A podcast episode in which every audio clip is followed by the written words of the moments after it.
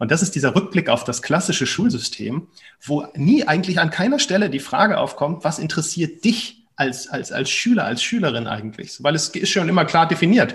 Ja, jetzt ist Mathe und dann ist Bio und nächstes Jahr kommt noch Physik dazu und dann kommt die zweite Fremdsprache und die Frage, interessiert dich das eigentlich? Hat das irgendwas mit deiner Lebenswirklichkeit zu tun?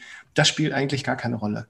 Das sieht man auch in der Lernforschung. Diese Art von Lernen ist überhaupt nicht nachhaltig. Das heißt nicht, dass man nicht auch unbequeme Dinge lernt, sondern das heißt, dass man am Ende weiß, warum man sie lernt.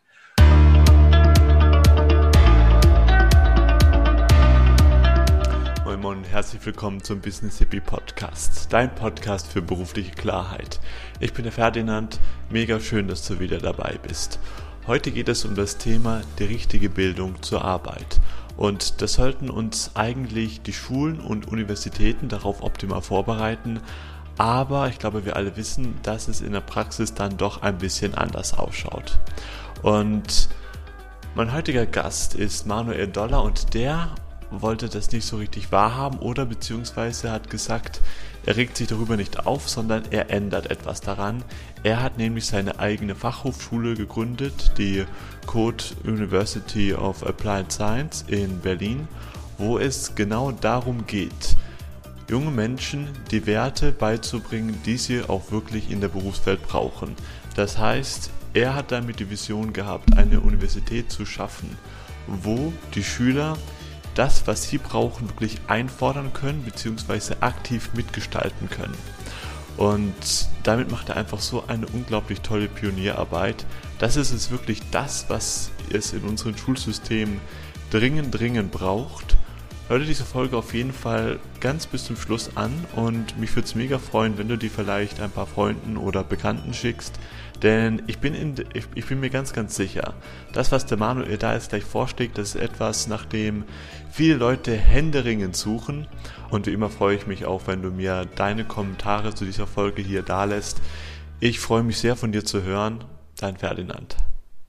Mein heutiger Gast ist Präsident und Founder der Code University of Applied Science, eine Hochschule in Berlin, die sich damit beschäftigt, Studenten wirklich Individualität bieten zu können und den Hauptfokus darauf legt, dass Lernen auch wieder, wieder Spaß macht und vor allem Sinn macht. Und damit heiße ich herzlich willkommen im Business CB Podcast Manuel Dolderer. Ja, vielen Dank für die Einladung. Sehr gerne. Manuel, wie gründet, also wie wie ähm, kommt man darauf, erstmal so eine, so eine Fachhochschule selbst zu gründen? Weil wir haben da auch schon ein bisschen im äh, Vorgespräch darüber geredet. Ich, ich lade auch mal meine ähm, Klienten immer ein, groß zu denken, aber jetzt irgendwie seine eigene Schule zu gründen oder Fachhochschule, darauf bin ich jetzt noch gar nicht gekommen. Ja, das ist tatsächlich etwas, was einem nicht so ohne weiteres einfällt. Da gab es bei mir viele Elemente in meinem Leben, die das geführt haben. Es hat angefangen damit, dass ich selbst an einer privaten Universität studiert habe, in, an der Universität Wittenherdecke. Und diese Universität ihre Studierenden aktiv dazu aufgefordert hat, sich auch einzumischen. Und zwar nicht nur in das eigene Studium, sondern eben auch in die Universität selbst. Und das habe ich getan. Ähm, wahrscheinlich habe ich mehr Zeit damit verbracht, mich für die Universität zu engagieren, als mich um mein eigenes Studium zu kümmern. Deswegen habe ich auch einige Semester mehr gebraucht als, äh, als der Durchschnitt. Aber ich habe eben alle Perspektiven auf diese, auf diese Universität kennengelernt. Ich war als studentischer Vertreter im Fakultätsrat, ich war im akademischen Senat, ich habe mich in irgendwelchen Strategiekommissionen eingemischt. Wir haben die Umstellung auf Bachelor und Master, ich habe ja noch Diplom studiert, äh, mitgestaltet. Und am Ende habe ich sogar mit, äh, mit Alumni zusammen einen Verein gegründet, der in die eigene Hochschule investiert hat. Das heißt, wir, ich war dann als in der Gesellschafterversammlung der Träger GmbH meiner eigenen Hochschule. Und das waren natürlich sehr spannende Perspektiven darauf, wie Hochschulen, private Hochschulen funktionieren, ähm, auch welche, welche Chancen und Risiken sich damit verbergen. Und äh, ich habe dort eben auch gesehen, wie man Bildung anders denken kann. Es gab an der Hochschule einen Medizinstudiengang, der versucht hat oder der bis heute versucht, Medizin, Ausbildung anders zu denken. Und zwar eben nicht mit der Idee, dass man erstmal den Studierenden das Hirn vollschaufelt mit Wissen, sondern dass man sie von Anfang an mit echten Patientenfällen konfrontiert. Also ein problembasiertes Lernen, wo du erstmal versuchst zu verstehen, was fehlt dem Menschen, mit dem ich hier gerade konfrontiert werde, auf dem Papier und was muss ich eigentlich wissen, um den sinnvoll behandeln zu können. Und, und dieser Ansatz, mit dem Warum anzufangen, also warum sollte mich dieses Wissen interessieren? Warum sollte ich bestimmte Dinge lernen? Wie werde ich auf bestimmte Dinge neugierig? Den fand ich selbst hochspannend und habe mich immer gefragt, warum gibt es das nicht viel mehr? Und dann habe ich über verschiedene Umwege die Chance bekommen, für die Ernst Klett AG eine private Hochschule äh, zu gründen und habe da zum ersten Mal versucht, dieses problembasierte Lernen von Anfang an systematisch als Konzept in die Hochschule mit einzubauen. Und da war ich allerdings in der Hochschule äh, Kanzler und Geschäftsführer. Das heißt, ich war eher für das Nicht-Akademische, für den ganzen Verwaltungsteil und für die Finanzen und so weiter zuständig. Und als ich dann Thomas Bachem kennengelernt habe, der mir erzählt hat, er träumt, seit er selbst Abitur gemacht hat, eigentlich von einer Hochschule, die die digitale Technologien verknüpft mit einer, mit einer Art des von Neugier getriebenen explorativen Lernens, von, von Trial and Error und weniger von dieser akademischen Welt geprägt, ähm, haben wir festgestellt, dass wir uns wunderbar ergänzen. Und so ist eigentlich die, die Gründungs, der Gründungsimpuls der Code University zustande gekommen. Also es war keine Idee, mit der ich morgens aufgewacht bin, sondern es hat sich, es hat sich langsam aufgebaut und entwickelt. Und am Ende ist das, was die Code University heute ist, insbesondere mit ihrem Lernkonzept, ähm, auch das Ergebnis von, von einer jahrelangen Beschäftigung mit dem Thema, wie könnte oder wie sollte eigentlich Lernen im Hochschulkontext sinnvollerweise funktionieren. Wir haben ja darüber auch schon ein bisschen im Vorgespräch geredet, dass du auch gesagt hast, dass die meisten Hochschulen immer noch diesen Ansatz haben, Wissenschaftler auszubilden, was ja grundsätzlich nicht verkehrt ist, aber eben nicht diesen Fokus haben, wirklich Menschen auf das Berufsleben vorzubereiten. Und das sieht jetzt hier eure University ganz anders. Also magst du darüber mal ein bisschen erklären, wie arbeitet ihr da genau? Wir haben uns von Anfang an gefragt, ähm, nicht, was brauchen unsere Studierenden, damit sie vielleicht nach ihrem Abschluss einen Job finden, ähm, sondern wir haben uns von Anfang an gefragt, was brauchen Menschen eigentlich, damit sie in der Lage sind, vollumfänglich Verantwortung für sich selbst zu übernehmen, für ihr eigenes Lernen, aber eben auch für ihren weiteren Lebensweg, beruflich wie, wie privat und auch in ihrem sozialen Umfeld. Und vielleicht sogar noch einen drauf, wie sie nicht nur in dieser zukünftigen Gesellschaft irgendwie zurechtkommen und überleben, sondern sogar in der Lage sind, diese aktiv mitzugestalten. Denn das ist es ja, was wir am Ende brauchen. Wir brauchen Menschen, die, die sich das zutrauen und die die Probleme an, anpacken und die neue Lösungen schaffen und die unsere Gesellschaft verändern im positiven Sinne und die auch eine Idee davon haben, wie das funktionieren könnte. Und dann haben wir uns gefragt, wenn wir diese Menschen am Ende entlassen wollen, wie, wie kommen die dazu? Also was für eine Lernumgebung brauchen die eigentlich, um sich dahin zu entwickeln im besten Fall? Und, und, da haben wir eben festgestellt, dass diese fachliche Ausbildung, die typischerweise in den Studiengängen stattfindet, wo man sagt, okay, was, was sind die fachlichen Wissensbausteine, die ein zukünftiger Softwareentwickler braucht, dass das nur ein kleiner Teil eigentlich des gesamten Ausbildungsziels ist und dass der viel größere und viel wichtigere Teil eigentlich eine gewisse Haltung, also neudeutsch ein Mindset ist, ein, ein Selbstverständnis, das Menschen in die Lage versetzt, sich überhaupt als jemand zu sehen, der zukünftige Gesellschaft mitgestalten kann. Das heißt, und das war dann die Leitfrage dafür, wie wir diese ganze Lernumgebung entwickelt haben. Wie werden Menschen neugierig auf bestimmte Dinge? Wie mhm. entwickeln sie Selbstvertrauen, dass sie tatsächlich da, wo sie sind, einen Unterschied machen können, dass sie tatsächlich etwas mitgestalten können. Ähm, wie entwickeln sie auch die entsprechenden Fertigkeiten und Fähigkeiten, mit anderen zu kommunizieren, mit anderen zusammenzuarbeiten, äh, ihre Kreativität einzusetzen, um Probleme zu verstehen und mit neuen Lösungen ähm, ranzukommen. Und all diese Dinge haben wir eben versucht, in ein neuartiges Lernkonzept für eine Hochschule zu gießen. Und ähm, ja, das ist das, was die Code University heute versucht zu sein. Kannst du uns da mal ein kleines konkretes Beispiel geben? Also, was macht ihr jetzt in einem täglichen Ablauf einfach von dieser, ähm, von, von eurer University anders als eine normale ähm, Universität? Ja, wir, wir fangen an einer anderen Stelle an. Wir fangen nicht damit an, dass wir sagen, du hast dich für Studiengang A eingeschrieben, also ist hier dein Curriculum und wir erwarten von dir, dass du in sechs oder vier oder acht Semestern diesen Abschluss machst, mhm. sondern wir fangen damit an, dass wir sagen, äh, warum bist du hier und was interessiert dich? Und was ist dein individuelles Ziel und wie können wir dir dabei helfen, dieses individuelle Ziel zu erreichen? Dazu gehört, dass wir eben sagen, ja, wir haben Studiengänge, aber wir haben von Anfang an ganz viel Freiheit eingebaut. Das heißt, alle Studierenden bei uns haben die Möglichkeit, sich ihr ganz individuelles Profil zu bauen und die Angebote, die wir machen, wahrzunehmen oder auch nicht.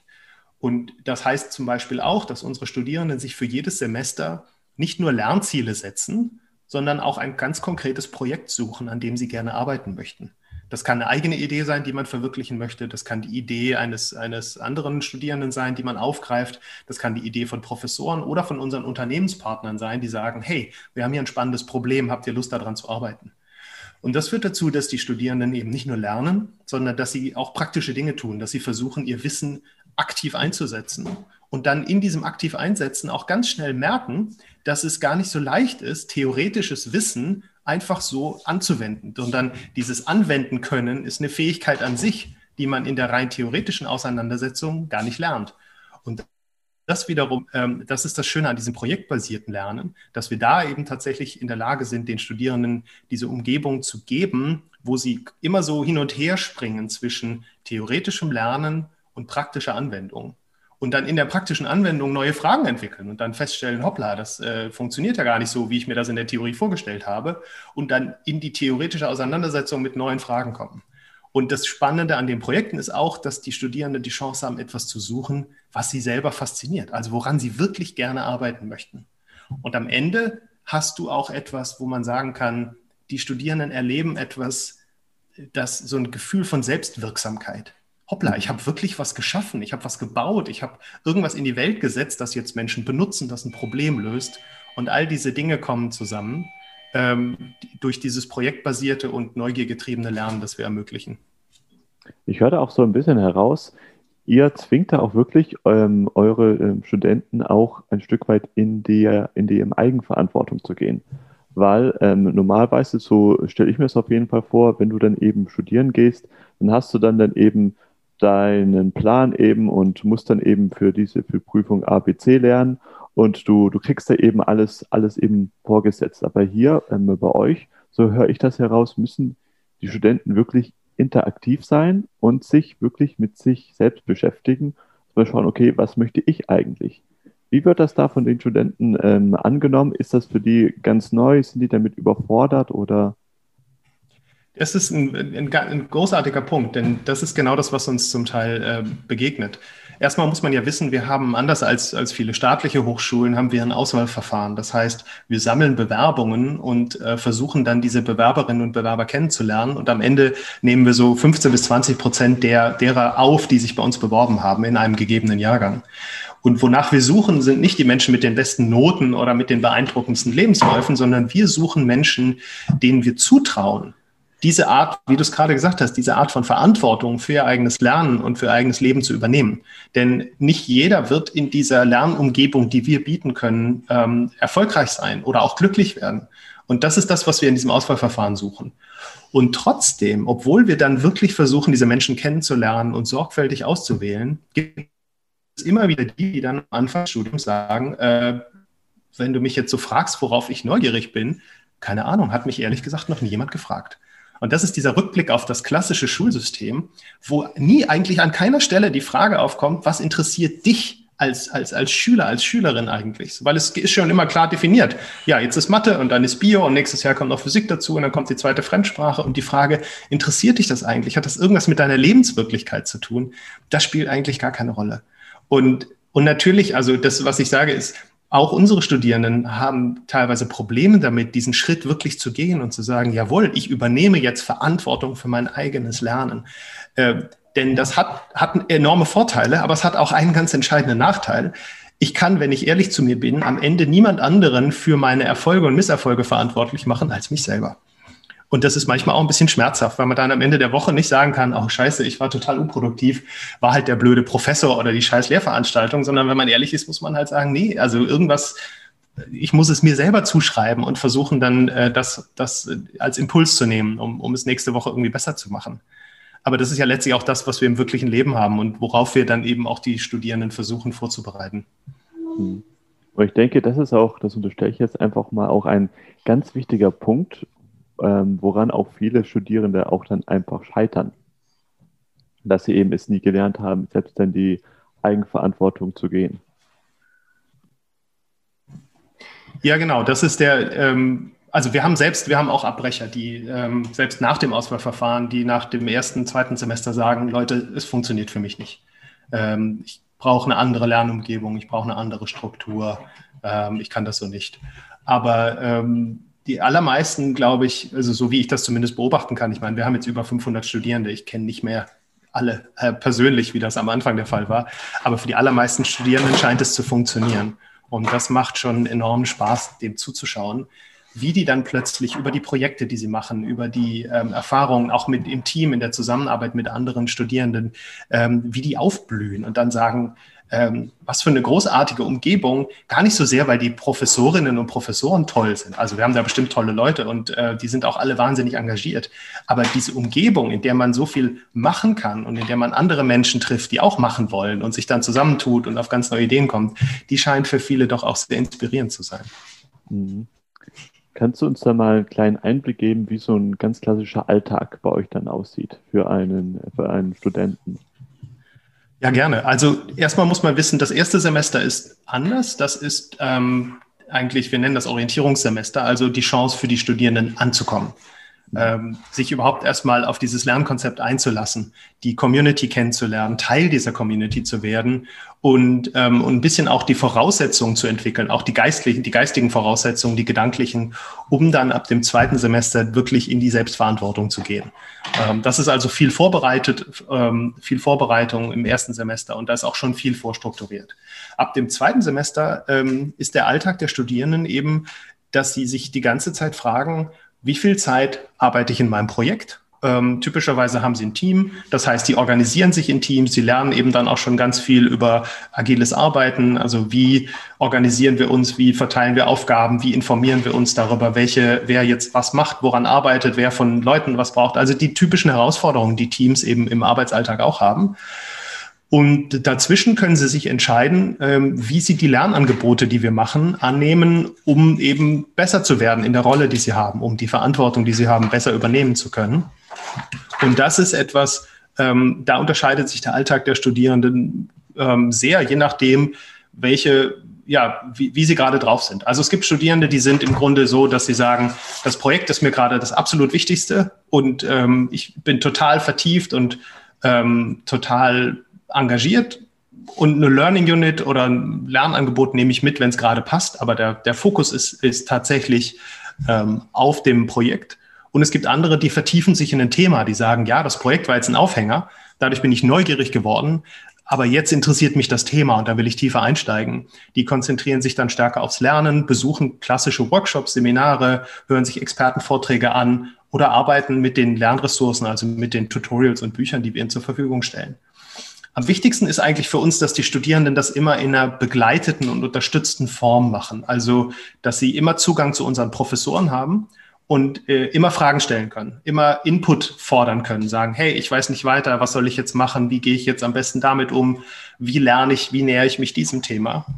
Äh, wir haben zum Beispiel von Anfang an gesagt, wir wollen, dass die Studierenden auch im Software Engineering ähm, nicht über Mathe stolpern. Das ist ja ganz oft in diesen Informatikstudiengängen dass, äh, dass Mathe ein Riesenproblem ist. Ähm, an der RWTH Aachen zum Beispiel gibt es einen Bachelor in Informatik, wo zwei Drittel der Studierenden abbrechen oder rausfliegen. Und ganz oft ist es, weil sie irgendwelche Matheprüfungen nicht bestehen.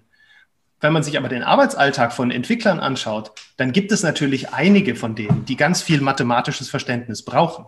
Aber es gibt eben auch ganz viele, die kommen wunderbar mit den Grundrechenarten zurecht. Und deswegen haben wir von Anfang an gesagt, gibt es eigentlich gar keinen Grund, Menschen äh, notwendigerweise mit Mathe zu konfrontieren, sondern ähm, das ist eine Wahlmöglichkeit.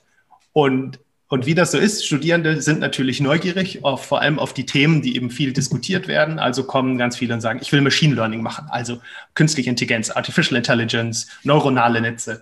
Ähm, und, und machen dann ihr erstes Einsteiger, ihren Einsteiger-Workshop, fangen an, sich einzulesen, fangen an auszuprobieren und stellen dann ganz schnell fest, dass sie, wenn sie tiefer einsteigen wollen, ohne Mathe nicht weiterkommen. Und dann stehen die bei uns und sagen, wir brauchen einen Workshop in Mathe, wir brauchen ein Angebot in Mathe, in Statistik, wir müssen, müssen die Grundlagen verstehen. Und das ist letztlich der Kern von Selbstverantwortung für das Lernen. Das heißt nicht, dass man nicht auch unbequeme Dinge lernt, sondern das heißt, dass man am Ende weiß, warum man sie lernt. Und dann funktioniert Lernen eben auch viel besser weil es diese intrinsische Motivation gibt.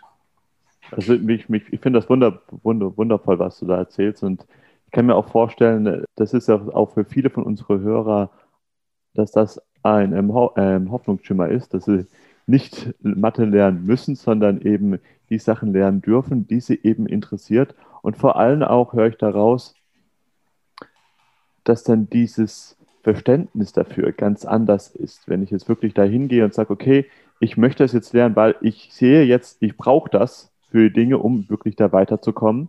Und ich merke da auch, wenn ich da auch ein bisschen bei mir reflektiere, wie sehr wir uns das eben angewöhnt haben, dass wir kriegen da etwas vorgesetzt und wir müssen das jetzt einfach lernen und wir hinterfragen das auch gar nicht mehr.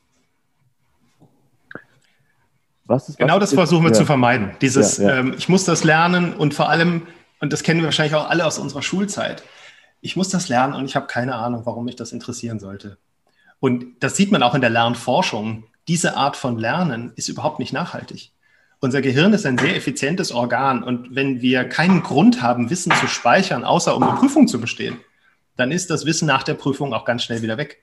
Ähm. Es gibt interessante Versuche mit Abiturientinnen und Abiturienten, äh, wo man die einfach mal zwei Jahre nach ihrem Abi wieder ähm, vor eine ganz ähnliche Prüfung gesetzt hat, um zu gucken, wie viel von dem Wissen ist eigentlich noch da. Und das Ergebnis ist zum Teil erschreckend, weil sich bis zu 80 Prozent dieses Wissens einfach in Luft auflöst. Ähm, weil es aber auch für uns keinen anderen Grund gab, dieses Wissen zu speichern, als diese blöde Prüfung zu bestehen. Und der Bezug zu unserer eigenen Lebensrealität äh, niemals vorhanden war. Und das ist genau das, was wir, was wir ändern wollen und was, glaube ich, nicht nur ein Thema ist für Hochschulbildung. Das ist ein Thema letztlich für, für die gesamte Art, wie wir in unseren Institutionen Lernen organisieren. Auf jeden Fall, das ist dann dieses Phänomen von den äh, ganz klassischen ähm, Bulimie-Lernen.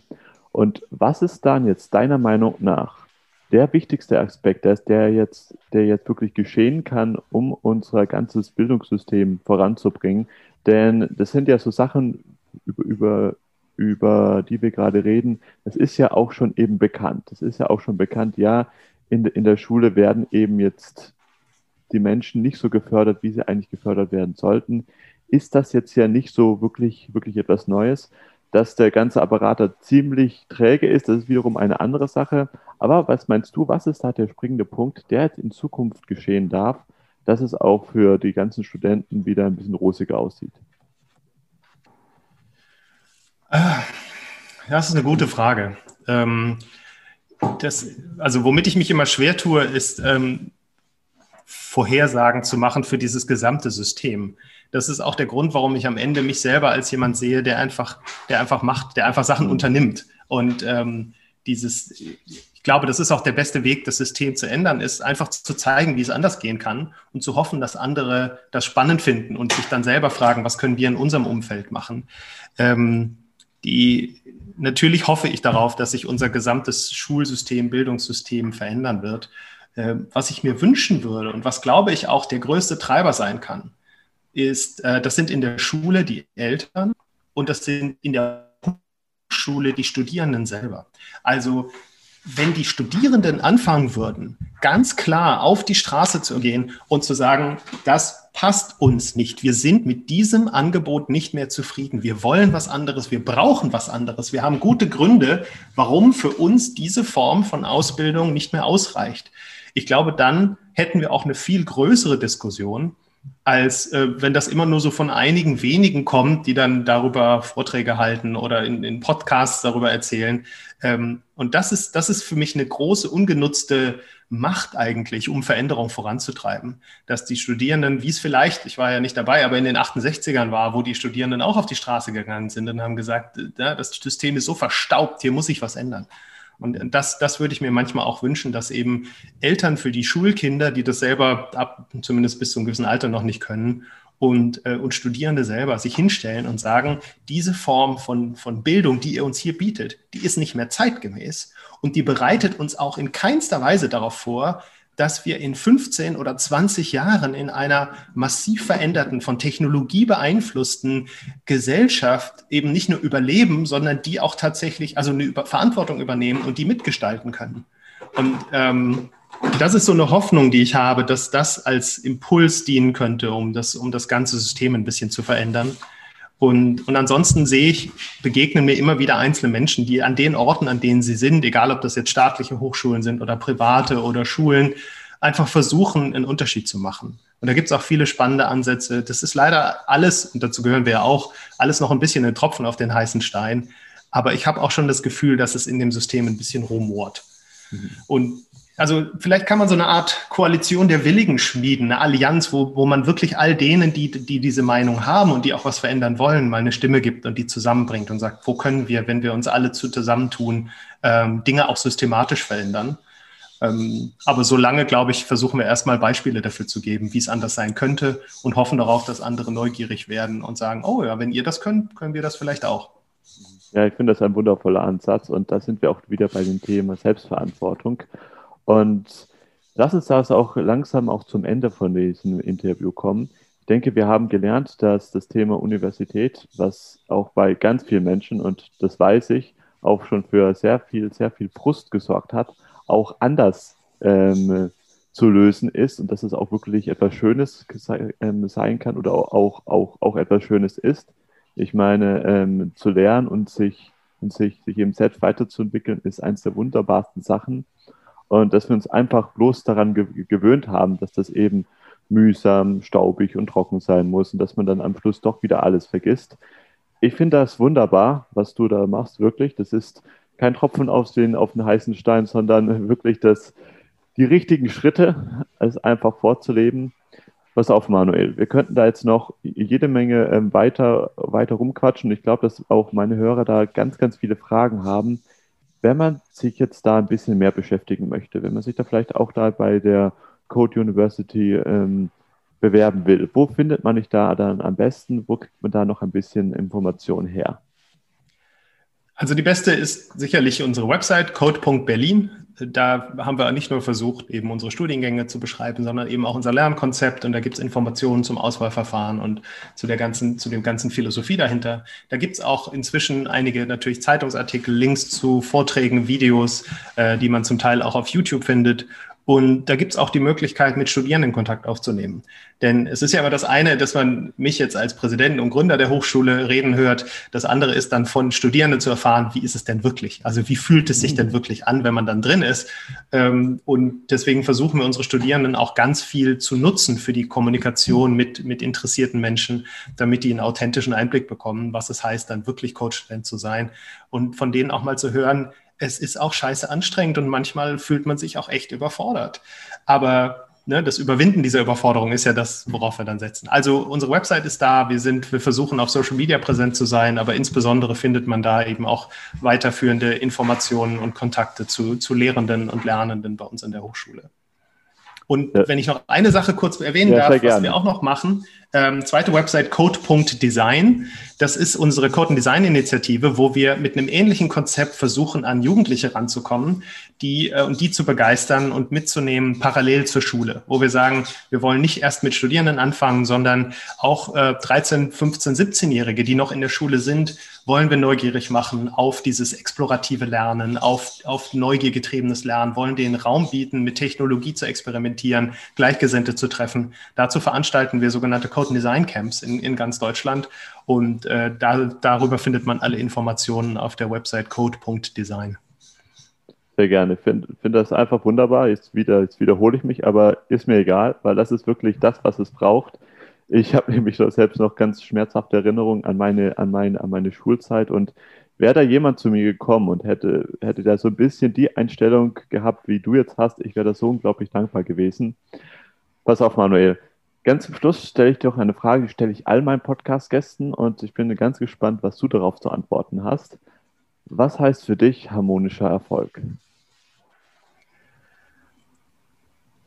Harmonischer Erfolg also spontan würde ich das äh, interpretieren als Erfolg, der, der niemandem wehtut, also der nicht an anderen Stellen negative Konsequenzen hat, sondern der sich irgend, der sich sinnvoll einfügt in, in, ein, in ein Gesamtgefüge, in ein, in ein Ökosystem, der, ähm, der letztlich keine negativen Konsequenzen hat an anderen Stellen oder der so eine Art Nullsummenspiel ist, wo der eine gewinnt, muss der andere verlieren.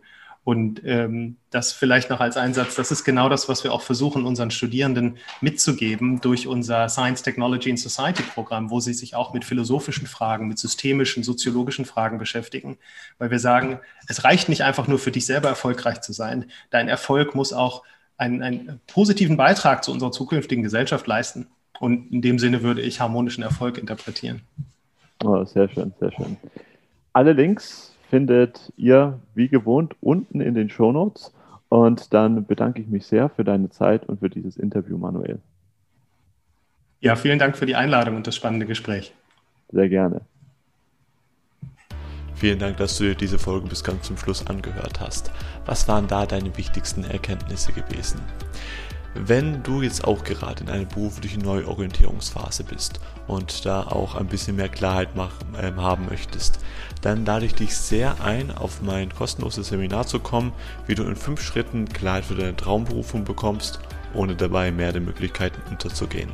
Findest du ganz einfach in den Show Notes, musst du einfach nur auf einen Link klicken, musst dich dafür auch nicht, nicht anmelden oder sonst irgendwas und würde mich sehr freuen, dich beim nächsten Mal beim Business Hippie Podcast begrüßen zu dürfen. Nächsten Dienstag wieder. Let the Magic Happen. Dein Ferdinand.